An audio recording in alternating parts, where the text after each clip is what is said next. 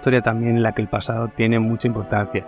Y por eso el punto de vista de la abuela que nos va contando la historia de toda la familia, de todo lo que ha pasado en la casa, para que tengamos ese contexto, ese trasfondo de los personajes, pues lo vamos viendo poco a poco en cada una de las narraciones. Em, son capítulos cortos, es una lectura bastante ágil, bastante dinámica. Yo la he disfrutado un montón, me ha parecido muy bien escrita porque eh, la voz de la nieta no es igual a la voz de la abuela.